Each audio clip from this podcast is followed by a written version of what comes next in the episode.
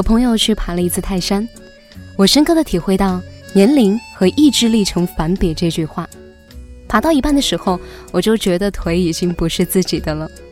朋友们起初还会互相帮衬，到了后半程，谁也顾不上谁了。有个朋友曾经跟我说过，爬山的乐趣从来不在风景，光是那些形形色色的路人就足够他写本书了。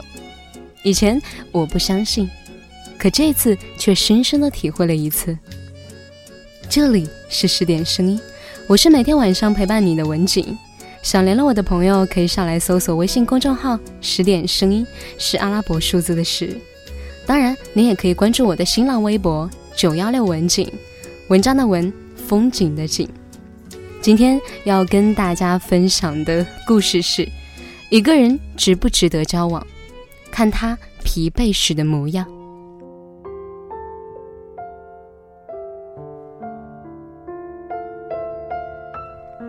我们一路和一群春游的大学生同行，像是一个社团在组织活动。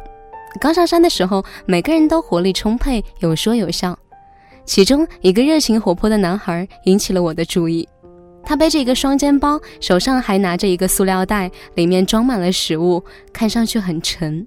可是他还是一路招呼着落后的同学，帮他们拿东西，不时地询问大家要不要休息，俨然是一个小家长的模样。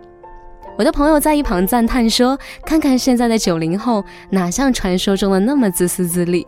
反倒是我们这些自诩老友的人，自顾自的爬山。”我想想，突然觉得自己有点惭愧。困境中见人心，爬山时更明显。每个人的体力和意志力都相差甚远，想要一起达到终点，并不是一件容易的事。我想有这么热心肠的人在身旁，爬山应该会变得更加容易一些。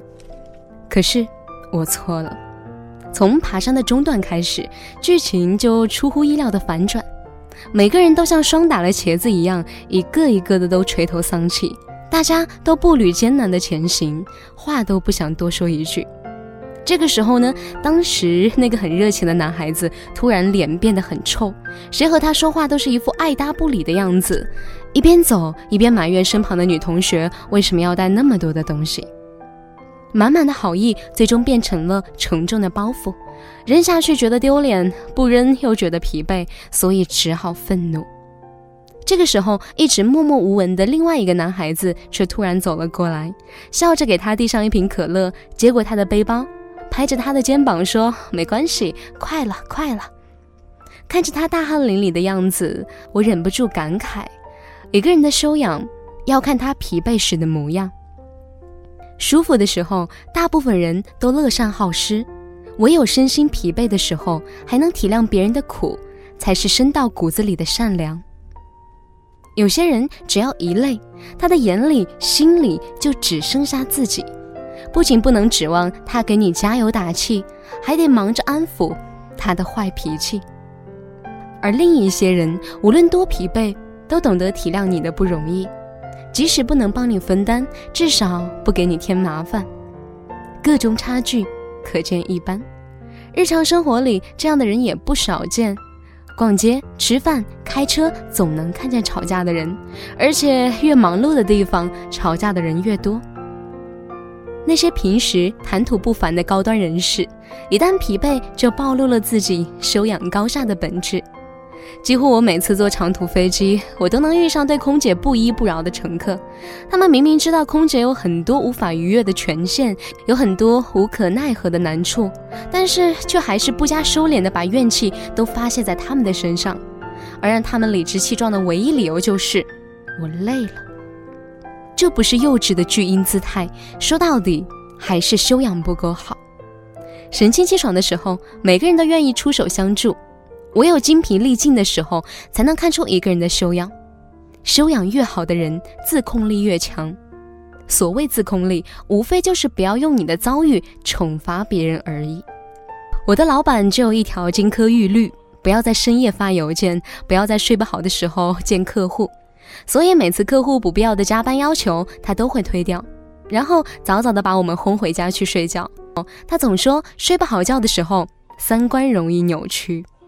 我想他大概知道，疲惫的时候容易暴露人性，而人性大多都不太好看。这几年我在职场也见过不少血淋淋的教训。我合作过多年的商业伙伴，因为一点蝇头小利，谁也不肯退让一步；相识已久的老同事，因为一点意见分歧就脏话连篇；也有不少人勤勤恳恳工作了许多年，却最终败给了一个没睡觉的夜晚。而这其中大部分的悲剧，都是在人最疲惫的那一刻发生的。有个老同事有一次悄悄地跟我说：“要想知道一个人适不适合团队，周五晚上见。”为此，我真的仔细观察过周五晚上加班同志们的表现，果然是洋相百出。有人在电话里歇斯底里的和家人吼叫，有人因为菜品不对和外卖小哥没完没了的吵架，甚至还有人埋怨同事笨手笨脚，害他大周末还要加班。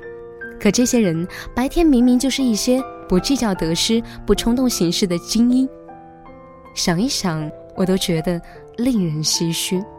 可也有些人，他明明已经熬了好几天，还能笑着走到你身边来问需不需要帮忙呢？讲真，这样的人就如同神一样的队友。我经常问办公室里这样一位大神：如果我真的累到忍不住发飙了怎么办？他只说了四个字：自己待着。当然，修养好的人不是神，他们也会疲惫，也需要安慰。可是他们懂得在疲惫的时候先处理自己的伤口。而不是随便把自己的坏情绪丢给别人。很多人说，精疲力尽的时候，人的行为举止是不受大脑支配的，情绪、心境乃至看待世界的角度都会变得消极暗淡。这一点呢，我深有体会。如果连续几天熬夜加班，我一整天都会很暴躁，商品断货、送餐超时、交通拥堵、行人乱闯，平时那些绝对不会放在心上的事，突然就变得很困扰。然后我开始忍不住对无辜的人发脾气，但正是这种艰难的时刻，拉开了人和人之间的段位。就像爬山，前半程每个人都意气风发，唯有力竭时才能看出差距。而这种差距，不仅仅是你能以多快的速度攀上顶峰，更重要的是能以什么样的姿态到达终点。因为这个姿态里，就是一个人深到骨子里的修养。而这样的人才真正值得你去交往。好的，今天的文章在这里就告一段落了。如果你还意犹未尽，可以微信搜索公众号“十点声音”，是阿拉伯数字的十。关注后打开历史阅读，就可以收听到更多精彩的内容。不要忘记，我是文景，明晚我们再见，祝你晚安。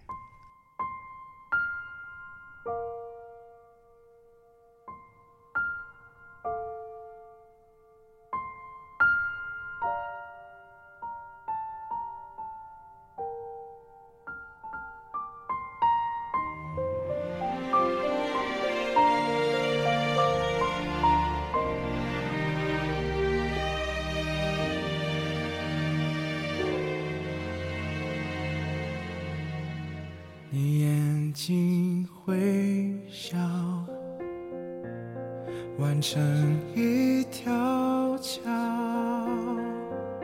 终点却是我永远到不了。感觉你来到，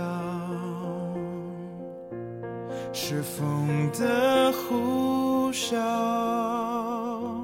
思念像苦药，竟如此难熬，每分每秒。